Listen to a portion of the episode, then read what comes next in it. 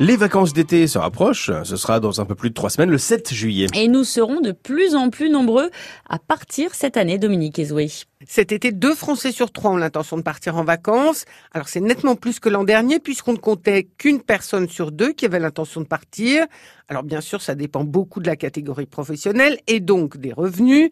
Huit cadres supérieurs sur 10 vont partir, 62% des employés et 56% des ouvriers. Les habitants de la région parisienne partent plus que la moyenne, tout comme les 35-44 ans et les familles avec enfants. Dans une autre enquête réalisée pour Europe Assistance, 70% des Français comptent partir en vacances cet été. Là encore, c'est nettement plus que l'an dernier. Quelles sont les destinations préférées, Dominique? Alors, les vacanciers français sont les plus casaniers en Europe. Une personne sur deux fait le choix de l'Hexagone. Sans surprise, ils vont aller au bord de la mer et au soleil. En tête de leur choix, la Nouvelle-Aquitaine, qui est suivie de l'Occitanie et de Provence-Alpes-Côte d'Azur. 42% des Français partiront à l'étranger. Direction d'abord l'Espagne, suivie du Portugal et de l'Italie.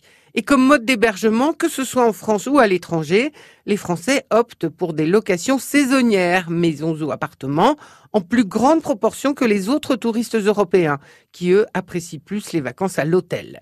L'effet Airbnb joue à plein chez les jeunes, puisque c'est la formule que choisissent les trois quarts d'entre eux. Et quel est le budget prévu pour ces vacances? Eh bien, il est en hausse par rapport à l'an dernier. Selon Europe Assistance, il dépasse les 2200 euros, soit 10% de plus que l'année précédente. C'est un peu plus que la moyenne européenne. En revanche, l'enquête de Cofidis est moins optimiste puisqu'elle table sur un budget moyen de 1765 euros, ce qui est un peu moins qu'en 2018 les Parisiens dépensant plus que les autres. Alors il faut savoir que le prix des locations saisonnières varie du simple au quadruple dans l'Hexagone. Et puis selon le cabinet ProTourisme, 33% seulement des vacanciers payent leur hébergement.